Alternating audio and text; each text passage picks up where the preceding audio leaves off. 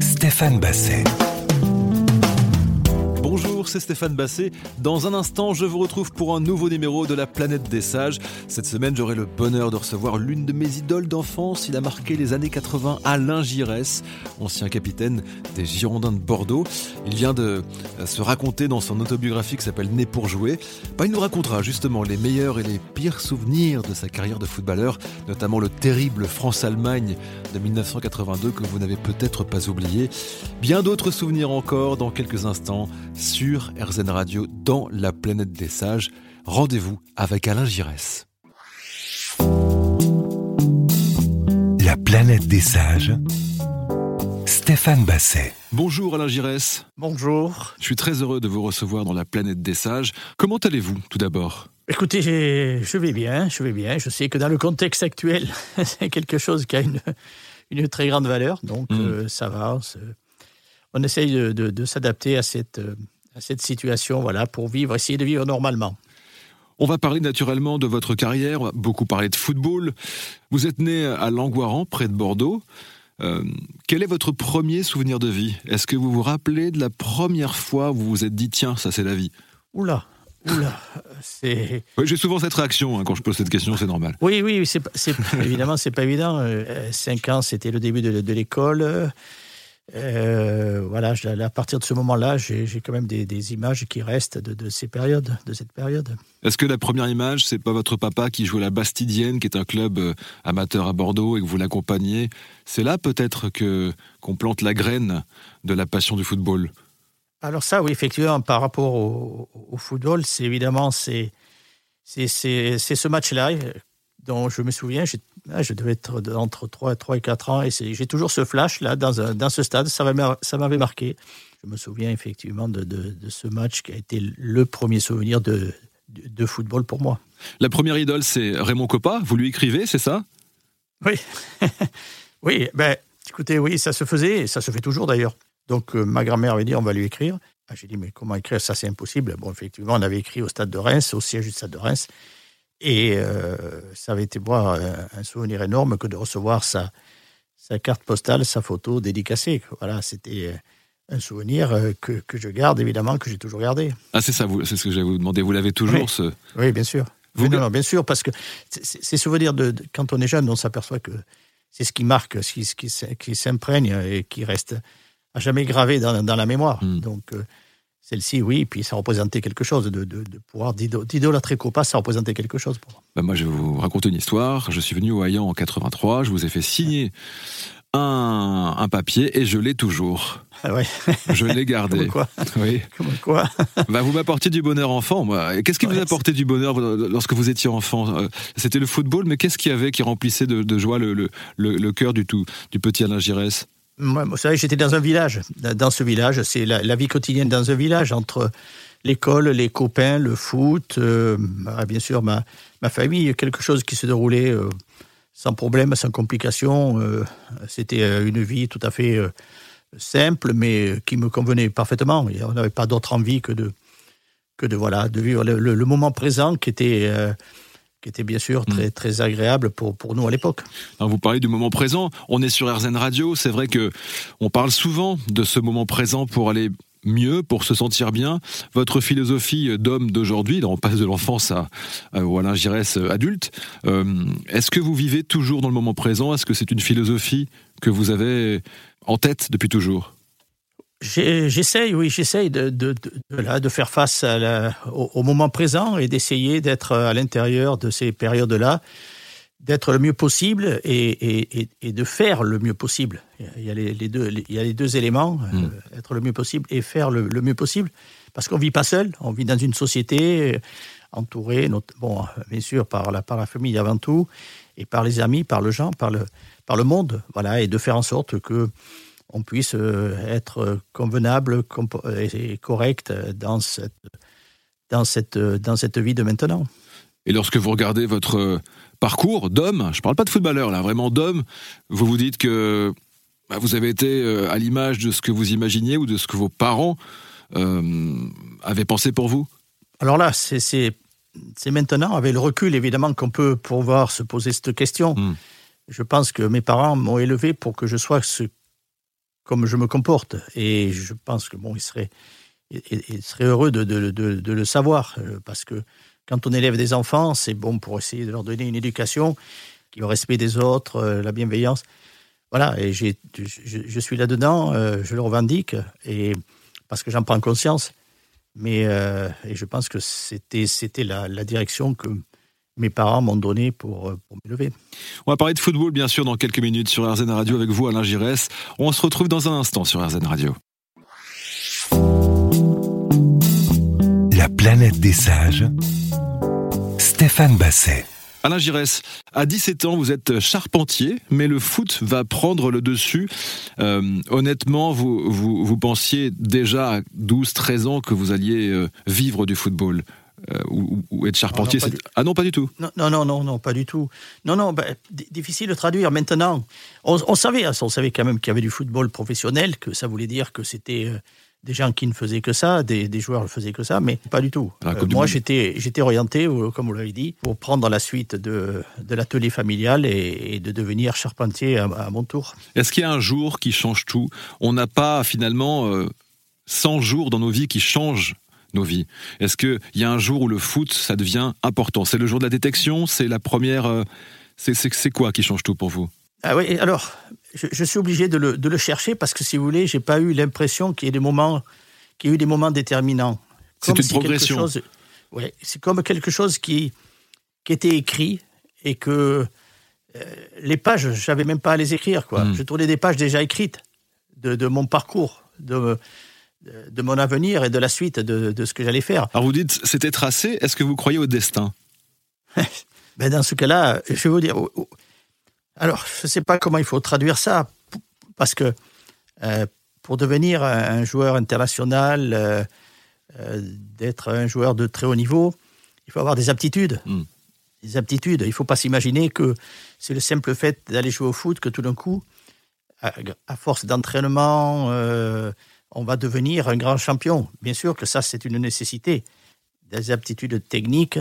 Et ça, pourquoi j'en ai eu? Pourquoi moi J'ai comme ça eu ces possibilités, ces deux capacités-là. Évidemment que j'ai euh, évidemment euh, que j'ai développé après, mais euh, donc j'ai dit il y avait quelque chose qui était écrit que hmm. voilà, je serais doué, je serais doué pour le football. Alors vous étiez doué, mais euh, lorsque vous étiez euh, euh, plus jeune et que vous avez commencé à, jouer au football, vous étiez parmi les plus petits sur le terrain. Et ce qui aurait pu être une faiblesse, vous en avez fait une force. Ça s'est surtout marqué à partir de 14 ans. Sur le terrain, ça ne se traduisait pas. Ça ne me créait pas un handicap, en tout cas, parce que j'avais d'autres qualités qui me permettaient évidemment de, de, de m'exprimer sur un terrain. Donc, Jamais. Et puis, j'ai jamais non plus subi de la part d'éducateurs, etc., qui auraient voulu des joueurs plus physiques, plus grands. Non, ça n'a pas été le cas. Hmm. J'ai toujours. Euh, donc, ça, c'est quelque chose qui n'a jamais été un obstacle, rien du tout, pour, hmm pour, pour les matchs que je faisais. Alors, quand on pense à Alain Giresse, on pense. Euh, euh, ben, pour moi, c'était un peu le distributeur de caviar. Hein. Vous étiez euh, fournisseur officiel de caviar parce que vous aviez une main à la place des pieds, disent certains commentateurs sportifs, et une vision du jeu. Alors, la vision du jeu, il y a des gens qui voient avant les autres. C'était votre cas. Comment vous expliquez que sur un terrain de football ou à un joueur d'échecs ou un tennisman, il voit avant les autres? Qu'est-ce qu'il faut faire pour travailler ça? Toujours être concerné attentif, euh, toujours sur le qui-vive par rapport aux situations de jeu. Et là, évidemment que moi, ça, ça était nécessaire, puisqu'on parlait de taille. Je n'allais pas m'exprimer par, tout d'un coup, en, venant sauter au-dessus des autres, prendre les ballons de la tête ou bousculer, etc. Donc ça, c'était un élément. Et en même temps, c'était quelque chose qui faisait partie de ma conception de jeu. Je le c'est maintenant que je le sais, que je décrypte comment je raisonnais quand j'étais hmm. jeune, alors que je ne le savais pas. Pour moi, c'était le jeu, c'est de toujours transmettre et de donner de bons ballons. Donc il fallait que pour donner de bons ballons, euh, que je le sache bien avant les autres, où et quand il faudrait le faire. Ça, c'est développer, développer ma, cette, cette de jeu que l'on peut, que l'on peut quand même euh, donner aux joueurs de maintenant. On peut toujours éduquer euh, les joueurs pour, pour cela. Si on leur donne toujours, on, leur, on les interpelle sur des situations en leur disant regarde les possibilités qu'il y a dans tel et tel voilà, telle, telle action, on peut, on peut développer cela. Le football d'aujourd'hui est bien différent du vôtre. On va en parler dans un instant dans la suite de la planète des sages, Alain Giresse. La planète des sages. Stéphane Basset. Alain Giresse, vous avez été formé au club, vous avez patienté longtemps comme les Girondins, comme les, Bordelais pour avoir un, titre de champion de France. On l'attendait depuis 1950, ça arrive en 1984. Comment décrire une joie euh, comme ça? Est-ce que vous vous souvenez de, de ce moment? Bien, d'abord, euh, on attend quand il y a un titre, quand euh, on, court après, effectivement, depuis les, depuis les années 50, que quand ça se traduit, quand ça se réalise, comme c'est fait le cas en 84, que qu'il y ait autour toute cette, toute cette ferveur qu'on pouvait voir euh, ailleurs, ailleurs, puisque c'était ailleurs qu'on on voyait les, les, les, champions un petit peu être fêtés dans leur ville. Et notre dernier match pour être champion, c'était à Rennes en 84. Donc, euh, il fallait revenir à Bordeaux. On revient à Bordeaux, on arrive à l'aéroport, l'avion se pose, et là, on a une forme de, de déception, mais brève. En descendant de l'avion, on voit personne. Et là, tout d'un coup, dans le hall de l'aéroport, on n'est même pas arrivé dans le hall de l'aéroport, c'était une marée humaine. Et je dis, c'est la première fois, la dernière, que j'ai traversé le hall de l'aéroport de Bordeaux à, à partir de 1m70 ou 80, la mmh. personne qui me portait sur ses épaules. Voilà, et, là, c'était la folie jusqu'en plein centre-ville. Et là, on a pris conscience que dans une ville un petit peu, un petit peu euh, qui réagit un petit peu d'une façon un petit peu euh, en douceur sur les événements, là, c'était toute l'illustration que voilà, la, la, ferveur existait aussi quand, euh, quand il y avait un titre, et ce titre a été très bien vécu. Et, et on a vu des, des anciens joueurs de, de, Bordeaux qui, qui attendaient ça, tous les gens qui attendaient ça, qui suivaient les Jardins depuis des années, qu'enfin, enfin, euh, il y ait un titre à, Bordeaux. Alors c'est la période où vous jouez la Coupe d'Europe, vous jouez contre votre camarade Michel Platini. Est-ce que c'est le joueur le plus fort contre lequel vous ayez joué? Vous avez joué contre Diego Maradona aussi à Bordeaux. Euh, c'est qui le plus fort? À ce niveau-là, à ce niveau-là, ça, se joue pas de choses. Ils n'ont pas les mêmes caractéristiques de joueurs. Michel, euh, était un métronome, quelqu'un qui avait, on parlait de vision de jeu, qui avait une vision de jeu surréaliste, c'est-à-dire il avait une capacité de voir euh, des situations que, personne ne pouvait voir. Euh, je dirais que pour employer des technologies de maintenant, il avait un drone. Euh, il avait un drone dans sa tête hmm. parce que parce que il avait vu quelque chose qu'au niveau du terrain, personne ne pouvait le voir. Et puis en plus, avec sa qualité technique, voilà, il était capable de réaliser. Euh, donc c'était, on parle de joueurs exceptionnels. Diego Maradona était plus dans l'action individuelle de dribble, euh, de vivacité, de vitesse. Voilà, mais c'est des joueurs qui ont quelque chose de, de, plus évidemment, des joueurs euh, qui sont qui sont rares. Mais quand vous jouiez avec Platini sur la même pelouse, est-ce que vous saviez déjà ce qu'il allait faire avant qu'il le fasse? Comme vous avez aussi une vision du jeu extrêmement élaborée, vous faisiez partie de ces gens qui disaient ah, il va faire ça, il le faisait. Oui, alors c'est-à-dire, euh, c'est toujours curieux parce qu'on a l'impression que des grands joueurs sont difficiles à associer. Mais hmm. quand ces grands joueurs ont une capacité avec cette intelligence de jeu, ils vont rendre les choses très faciles. Parce qu'ils savent se déplacer et ils savent vous retrouver aussi quand il faut donner le ballon. Et donc, ma relation de jeu avec Michel Battini, elle était, elle était simple, elle était facile. Et, elle était déconcertante pour, euh, pour, pour l'adversaire. Hmm. Ça, c'est une, évidence. Quand vous associez comme ça des, des possibilités de, de, de, création de, de, offensive, de création de jeu, ah, vous avez quand même, ce sont, ce sont de sacrés atouts que vous possédez. Alain Giresse, merci d'avoir accepté notre invitation dans la planète des sages. Est-ce que vous êtes vous-même un sage? Euh, On veut tous être un sage. On veut, tous être sages. Euh, d'être euh, toujours, euh, d'avoir la, bonne attitude, le bon comportement, euh, avec le recul par rapport à une vie qui est un petit peu, quelquefois un peu tumultueuse, et, d'avoir une forme de, sagesse. Mais d'être un, vrai sage, c'est pas facile. Sur le terrain, vous, vous étiez sage. Jamais de mauvais gestes, pas de bagarre. Vous avez pris des, des rouges, des cartons rouges? Non, non, je n'ai pas pris les cartons rouges. Carton jaune, oui, mais ça, ça peut arriver. Oui évidemment. Mais euh, carton rouge, non, non, non, parce que je pense qu'il y avait d'autres moyens de, de m'exprimer. Quand c'était, quand il y avait des matchs un peu tendus, j'essayais toujours de répondre par, euh, par une activité ou par des, des, actions qui puissent faire mal. Par exemple, je sais très bien quand j'étais, je subissais un marquage, s'il était un petit peu, un petit peu physique, j'essayais évidemment de mettre en difficulté le, mon adversaire direct. Je pensais que c'était quelque chose qui allait lui faire plus de mal que de, hmm. que de remettre des coups. On va se retrouver dans un instant avec Alain Giresse sur RZN Radio. C'est la planète des sages. À tout de suite. La planète des sages. Stéphane Basset. Alain Giresse, le souvenir le plus traumatisant, en tout cas pour moi lorsque j'étais gamin, c'est ce France-Allemagne de Séville, dont vous avez parlé, j'imagine, des dizaines et des dizaines de fois. Est-ce que la, la blessure euh, est éternelle Alors, euh, ah, la blessure maintenant, euh, je dirais que la cicatrice est toujours là. Quoi. Hmm. La blessure s'est refermée, mais il y a toujours la cicatrice présente. Ça, c'est évident. Et celle-là, elle disparaîtra jamais. D'abord, elle peut pas, elle peut pas disparaître. Et puis, en même temps, peut-être, effectivement, dans un premier temps, on a essayé de, faire de la faire disparaître, mais, mais on peut pas, on peut pas parce qu'il y a tellement de situations qu'on n'arrive pas nous-mêmes à dénouer et qui, qui qui font pas, qui nous, qui appartiennent pas à notre responsabilité. Nous avons notre responsabilité dans ce match-là. Évidemment, nous étions des acteurs de ce match-là. On peut pas, peut pas y échapper. Mais il y a des, des, faits de, des faits de jeu qui sont tellement contraires et injustes qu'on ne peut pas tout d'un coup, les, comme ça, les, les, les mm. gommer d'un revers de main, de dire ça n'existe plus. Donc c'est là, ça fait mal. On en reparle toujours, ça fait. Euh, on vit, on a vécu avec, on vit avec, mais on, mais on n'oublie pas.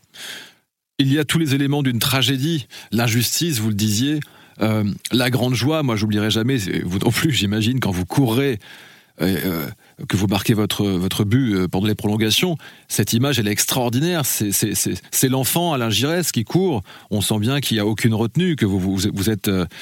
c'est une joie immense. C'est votre plus grande joie sur le moment de footballeur, à ce moment précis? Oui, fatalement. Bien sûr, parce qu'elle est totalement imprévue elle est spontanée, c'est euh, c'est quelque chose qu'on prévoit pas, qu'on prépare pas. Ça se voilà, ça se déclenche, ça se déclenche parce que la situation euh, l'a permis, c'est-à-dire ce troisième but que je marque, qui pour tout le monde, euh, on pensait nous donner la, ça y est, la, place en finale de la Coupe du Monde, donc ça résonne fort dans nos têtes de se dire on est en finale de la Coupe du Monde. Hmm. Voilà, et ça, c'est pour ça que c'est des, moments intenses et que j'ai jamais, j'ai jamais connu ça. Euh, c'est aussi intense euh, dans le désespoir que ça a été dans, dans l'allégresse qu'on a pu connaître, dans, notamment sur ce troisième but. Et là, euh, c'est pareil. alors tout s'écroule. Tout s'écroule. Je sais pas, même pas. C'était tellement dur à comprendre qu'on ait pu subir ce que l'on avait subi. Hmm. Et là, il n'y avait rien qui pouvait faire comprendre de faire la finalité et, l'issue, l'issue de ce match. Euh, il y a eu des larmes, j'imagine, dans le vestiaire. Oui. Et il n'y a pas eu de tout le monde. Personne n'a pris la parole pour dire. Euh, le seul, le seul qui a pris la parole, c'est euh, Michel Hidalgo qui nous a demandé d'aller à la douche. Ah oui, tout simplement. Il fallait, Vous imaginez les mots, mais aucun mot tenu comme, comme après un match en disant si on avait fait ça, si on avait fait ci, si si, si, si, si. Non, on a rien. on a, mais le match, on a plus. Si, mis à part d'avoir un petit peu de haine après la, un peu, un peu beaucoup de haine après l'arbitre, avec aussi avec les. L'agression de Patrick Battiston, entre autres choses. les joueurs allemands aussi, les joueurs allemands, un peu de haine pour les joueurs allemands, mais autrement, de disséquer notre match et de d'essayer un petit peu de, de, faire euh, le débriefing, le débriefing, comme on dit. Non, non, tout ça, c'était fini, c'était fini. Pour nous, la Coupe du Monde, elle, elle s'arrêtait, elle s'arrêtait là. Vous avez revu euh, ce match depuis? Je l'ai revu jusqu'au mon troisième but. Ah. Et euh, quelques temps après, j'ai dit tiens, je, euh, je vais le revoir. Je sais qu'il est repassé notamment là pendant le confinement, il est repassé, non? Et pourquoi? Parce que tout le coup, se replonger dedans, c'est revivre les mêmes moments, sûr avec beaucoup de recul, mais qui fait qu'on a cette cet, agacement, cette, cette, douleur qui arrive au troisième but de la suite. Quoi. La suite est quelque chose que, que moi j'ai du mal et beaucoup de mes coéquipiers ont du mal à, accepter de, de, revoir parce que parce qu'on va s'énerver, parce qu'on va hmm. on, va se on va reprocher, enfin, on va reprocher tout ce qu'on reprochait et ça, on n'a pas envie de le faire. On va se retrouver dans un instant avec Alain Giresse sur RZN Radio. C'est la planète des sages. À tout de suite. La planète des sages. Stéphane Basset. Nous sommes avec Alain Giresse, nous sommes au cœur des années 80. Les Girondins de Bordeaux dominent le football français. Le foot business s'installe quand même parce qu'il y a deux personnages. On s'en souvient avec euh, Claude Bess pour les Girondins, Tapi euh, pour Marseille. Il y a une vraie rivalité. L'argent commence à arriver. Vous, euh, vous gagnez l'Euro en 84, vous gagnez les titres avec les Girondins. Vous n'avez pas eu envie de partir plus tôt des Girondins de Bordeaux? Il n'y a pas eu de proposition. Euh, aujourd'hui, on entendait des, chiffres incroyables. C'était pas le cas à l'époque, mais néanmoins, vous avez reçu, j'imagine, des propositions. Oui, surtout, euh, surtout après la, Coupe du Monde 82. Là, effectivement, c'est présenté à moi des possibilités de partir, de partir à l'étranger. Et j'ai longtemps hésité. Ça a été lors de la trêve 82 euh, et que le président Bez m'avait dit on se revoit au retour des, vacances et tu nous diras si, puisque j'étais libre à la fin de saison, si tu restes avec nous après ou si tu, ou si tu, quittes, quittes le club. Donc euh, j'ai passé les vacances à un peu à peser le pour et le contre. 82, il n'y avait pas encore eu les titres girondins. L'équipe des Girondins prenait une dimension encore plus, plus importante voilà, je suis revenu des vacances et dit au président, euh, je, reste, je reste girondin. Alors le football, euh, généralement aujourd'hui, ce sont des joueurs qui, qui, voyagent beaucoup, qui ont 4, 5, 6 clubs dans leur carrière. Vous, vous avez eu les Girondins de Bordeaux et puis Marseille. Alors je sais que c'est une alors pour le coup une blessure pour vous, mais dans cette émission on aime bien aborder les sujets qui sont douloureux et de voir comment on réagit quand on a eu une blessure comme celle qu'on va aborder. Vous êtes aux Girondins de Bordeaux, c'est le club de votre cœur.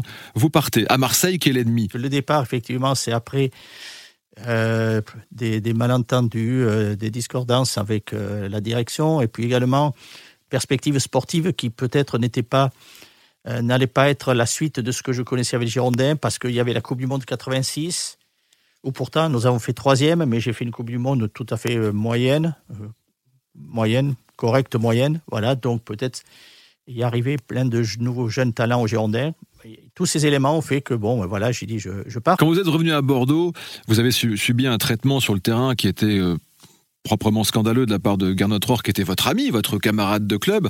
Euh, ça, ça aussi, c'est une blessure, enfin, c'est une cicatrice qui ne disparaîtra jamais. Euh, revenir sur ces terres et se faire maltraiter comme ça. Non, c'est pas ça qui, c'est pas ça qui a été le plus douloureux ah. pour moi. C'est pas le douloureux sur le plan physique de prendre des coups. J'en ai eu pris que ça soit, ça soit par un ancien coéquipier, bon, c'est regrettable. Euh, ça l'honore pas d'avoir euh, agi comme ça. Non, non, ce qui a été plus dur pour moi, c'est de venir dans ce stade et de jouer contre les Marines Blancs, le maillot Marines Blancs. Ça, c'est quelque chose que je n'avais pas, du tout évalué. Je n'avais pas évalué. Et ça, ça bon, pourtant, le public a été, euh, m'a accueilli d'une façon tout à fait euh, correct, sympathique, mais c'est voilà, c'est ça. C'était plus le contexte de venir dans ce dans ce stade-là, être euh, de l'autre côté des couleurs que je portais habituellement. C'est pour ça que l'année d'après, euh, j'ai refusé, j'ai demandé à, à Bernard Tapie, à l'entraîneur, que de ne pas jouer, de ne pas jouer à Bordeaux. Et, il a accepté.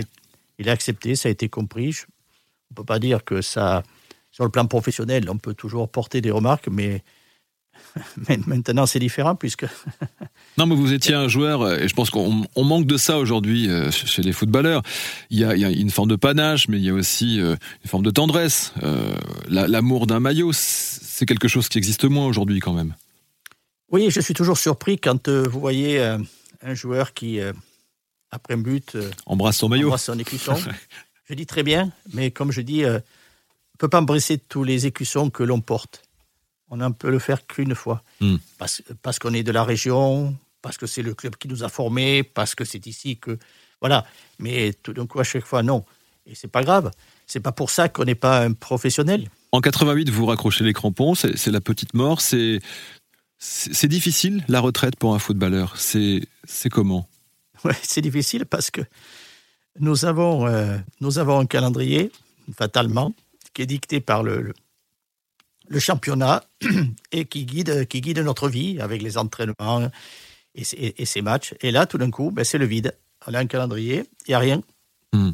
Il n'y a rien qui s'inscrit. Euh, bon, et on a tout à faire. Il faut qu'on se resitue.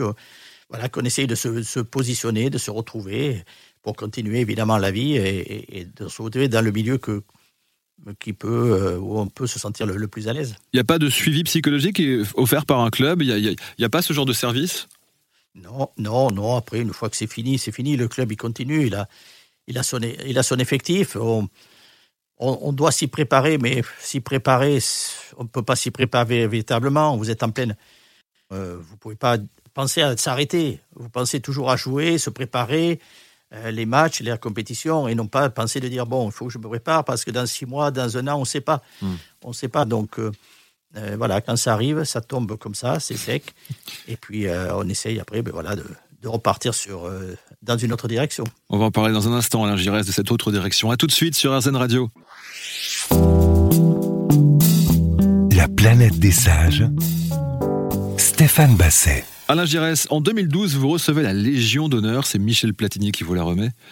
Euh, ça, ça fait plaisir. Je ne sais pas où elle est aujourd'hui, elle est où d'ailleurs? Je, l'ai, chez moi, non, non, je l'ai gardée chez moi, mais j'ai attendu 5 ans. On me l'a donnée euh, en 2007 et euh, je me dis, j'ai trouvé que je ne me sentais pas dans le, euh, dans le rôle d'un de la Légion d'honneur, parce que pour moi, la Légion d'honneur, c'était, c'était autre chose. C'était, c'était Napoléon, c'était les, les, gens qui faisaient vraiment des actes pour la nation. Euh. voilà, moi, c'était ma, ma, réflexion. Donc, euh, au bout d'un moment, on m'a dit, il faudrait quand même vous pensiez à vous à recevoir. Voilà, et donc, ben, en 2012, on a mis ça en place avec l'aide des Girondins, et c'est, Michel Platini qui m'a, remis au haillant la, la Légion d'honneur. Alors depuis vous entraînez beaucoup, vous avez euh, eu envie de transmettre votre savoir. Vous avez entraîné euh, la Géorgie, le Gabon, le Mali, le Sénégal, la Tunisie. Qu'est-ce que vous retenez de tous ces voyages, de toutes ces rencontres?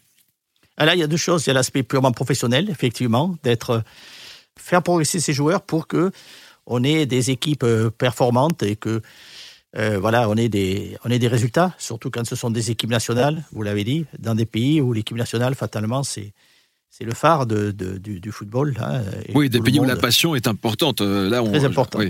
Très euh, Dans certains pays, on me disait que j'étais le deuxième personnage de l'État, vous euh, voyez. Donc, et, et, en même temps, sur le plan humain, sur, un sur ce continent, voilà, je l'ai fait dans des conditions complètement de, fonctionnement complètement différentes hmm. Que, que sur qu'en Europe. Oui, c'est parfois un peu, c'est encore un peu amateur, oui, oui, puis, oui, un petit peu amateur, manque d'organisation, mais moi je me suis plongé là-dedans. Euh, au début, je me suis dit que j'y arriverais pas, et puis je ne sais pas pourquoi, euh, j'ai trouvé tellement des gens qui étaient en attente, en attente de ce qu'on pouvait apporter, le professionnalisme, la, compétence et l'expertise que l'on avait. Et j'ai vu des gens qui, ont suivi, et voilà, je me suis attaché à ça, et j'ai gardé des, des grands souvenirs en ayant fait de belles, de belles aventures dans, tous les pays où j'étais. Alors vous le disiez, euh, dans certains pays, on vous disait, vous êtes le deuxième personnage le plus important de l'État. C'est une pression incroyablement forte. Pourquoi avoir accepté? C'est juste la passion du football qui vous a guidé? Ouais, la passion du football, la passion de, la vie, de la découverte, de la, de, la découverte de, la passion de l'humain, de, voir des gens, de, connaître d'autres cultures. au, départ, l'Afrique, ça avait un côté magique. Euh, les les, paysages, les, tout ce que l'on peut euh, imaginer de, l'Afrique. Après, le d'y vivre, c'est autre chose, mais je me suis plongé dans et euh, en, prenant connaissance un petit peu de, dans chaque pays de la façon dont ils vivaient, avec leurs traditions, leurs coutumes. Et, ça, ça, ça a été, c'est des, moments forts que, que, je garde et que j'ai connus, dont je n'imaginais pas. Alors vous retournez bien évidemment souvent à, Bordeaux. L'actualité est, malheureusement assez euh, morose pour les Girondins de Bordeaux. Euh, pour ceux qui ne s'intéressent pas vraiment au football, on peut considérer qu'ils sont dans la dernière partie du classement pour être poli.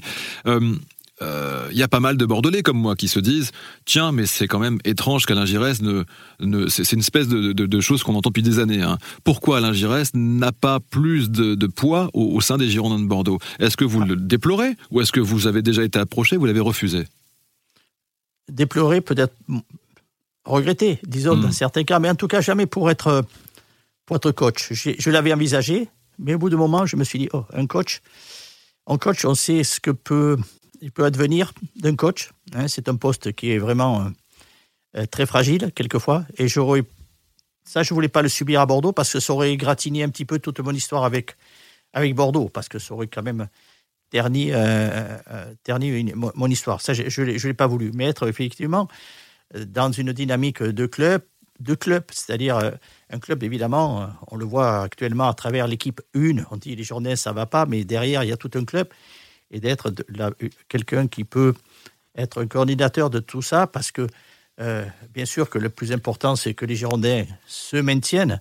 Et ça, ça va être compliqué. Mais c'est pour ça qu'il faut que remettre en place toute, toute une mécanique pour refaire relancer, relancer ce club. Vous êtes sur RZN Radio. Dans un instant, dernière partie de notre rendez-vous, la planète des sages avec Alain Giresse. La planète des sages. Stéphane Basset. Alors on finit cette émission euh, chaque semaine par les questions sages. Donc je vous demande un numéro entre 1 et 200. Vous me donnez un numéro et se cachera une question derrière ce numéro. Quel numéro? 12. numéro que vous portiez avec l'équipe de France, je crois. C'est ça Oui, c'est ça. Alors, votre dîner de rêve. Vous pouvez réunir trois ou quatre personnes pour un dîner de rêve, encore vivantes ou malheureusement disparues. Qui invitez-vous? Ah, c'est. Ben, les personnes qui sont vivantes, c'est toujours réalisable. Hmm. Après, je vais dire évidemment les personnes disparues, puisque ça, c'est malheureusement quelque chose qui est toujours, qui est toujours triste d'avoir perdu des, des, parents. Voilà, donc euh, j'irai sur des parents que, que j'ai perdus. La famille, c'est quand même le, l'essentiel, c'est la base même de, la vie de chacun de nous. C'est là où on, se retrouve le mieux pour des raisons assez, assez, évidentes. Donc voilà, oui, je suis euh, très attaché, très attaché à la famille et c'est pour ça que j'évoquais les personnes qui, de ma famille qui ont disparu. Nouveau numéro? 10. Numéro que vous avez porté avec Girondin de Bordeaux, entre autres, avec Marseille aussi. la première chose que vous faites le matin, est-ce que vous avez un rituel pour bien commencer la journée? Mon thé traditionnel, je suis pas café, je suis thé traditionnel et puis je suis sur les, les flocons d'avoine, etc. Donc un peu de. Euh, et puis peu de céréales. le pain, céréales ou pain grillé. Un, bon verre de Bordeaux le soir, peut-être, ou pas du tout? Ah, après, évidemment, dans la, dans la journée, oui, le, verre Bordeaux, en fonction de, la période, toujours. Ouais, ça c'est. Vous avez un, petit, un, petit, euh, un petit vin préféré euh, C'est quoi ah, votre. Je suis, plus, je suis plus Médoc que Saint-Émilion. Oui. Après, bien sûr, moi je sais dans une région où c'était surtout du, du, du, vin blanc, hmm. du liquoreux. Alors, euh, près de chez moi, le, le, le, le Sainte-Croix-du-Mont, le hmm. Barsac, et après on pousse le Sauterne, mais là c'est pas, pas la même chanson, le Sauterne pour les moments importants, euh, les sauternes. Mais le Médoc, oui. Et le plus grand vin que vous aviez euh, bu de votre vie, ce serait, c'était quoi et à quel moment, vous vous souvenez? Oui, c'était en, 86 au retour de la Coupe du Monde. C'était un Petrus 76. Pas mal. Parce que quand vous avez été sevré de, euh, de, vin, de vin pendant deux mois de Coupe du Monde, au retour, c'est c'est pas le repas qui compte, c'est le vin qu'on va boire. Donc c'était l'entrecôte bordelaise avec le Pétrus 76. Et je vais oser cette question, c'était comment? Ah, ça c'était voilà, ça ça résonne encore. Oui. Ça, résonne encore. On a encore le, goût qui, hmm. ressort comme ça dans le, au fond du fond du palais tellement c'était d'une saveur extraordinaire. Voilà, c'était un bon moment. Un nouveau numéro? 33. Euh, le 33, la Gironde. Si vous pouviez vivre dans une autre époque, laquelle ce serait? Dans le futur ou dans le passé?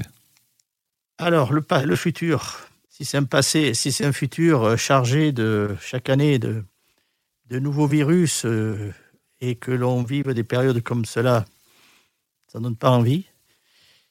Mais je dirais le, passé de l'insouciance, quand on a, on ne se pose pas trop de questions, on vit au jour le jour. Mm. Tout est, tous les jours sont beaux, tous les jours sont agréables. Euh, voilà, ces années-là. Les années 60 pour vous, en l'occurrence, ce serait ça Entre 60 et 80, entre les années 60 et 80. Vous changeriez des choses, sachant ce que vous savez maintenant? Sur mon comportement, mon attitude, la façon de vivre mm. Peut-être, mais oui, peut-être deux ou trois choses, oui. Effectivement, mais après, sur le fond, par exemple Qu'est-ce que vous changeriez que vous n'avez pas aimé euh, avoir avec vous toutes ces années? Non, non, peut-être des... des, Pas, mais pas grand-chose. Je ne sais pas, avoir une meilleure connaissance de certaines situations pour faire face à certaines situations. Voilà, que je n'ai pas compris sur le, sur le moment. Mais, mais c'est pas, c'est infime. C'est pas ça qui, qui, qui modifierait concrètement, foncièrement, euh, fondamentalement ma, ma, vie. Quoi. Je vous remercie Alain Giresse d'avoir été notre invité. C'était euh, un petit plaisir en plus pour moi, très franchement. Euh, je vous souhaite bonne continuation. Et puis je vous dis à très bientôt. Et merci, et puis merci pour votre accueil. Voilà. On a déroulé des moments de vie qui étaient, qui étaient agréables. Merci d'avoir écouté cette nouvelle émission de la planète des sages. Je vous retrouve la semaine prochaine et d'ici là, n'oubliez pas, soyez sages, mais pas trop quand même.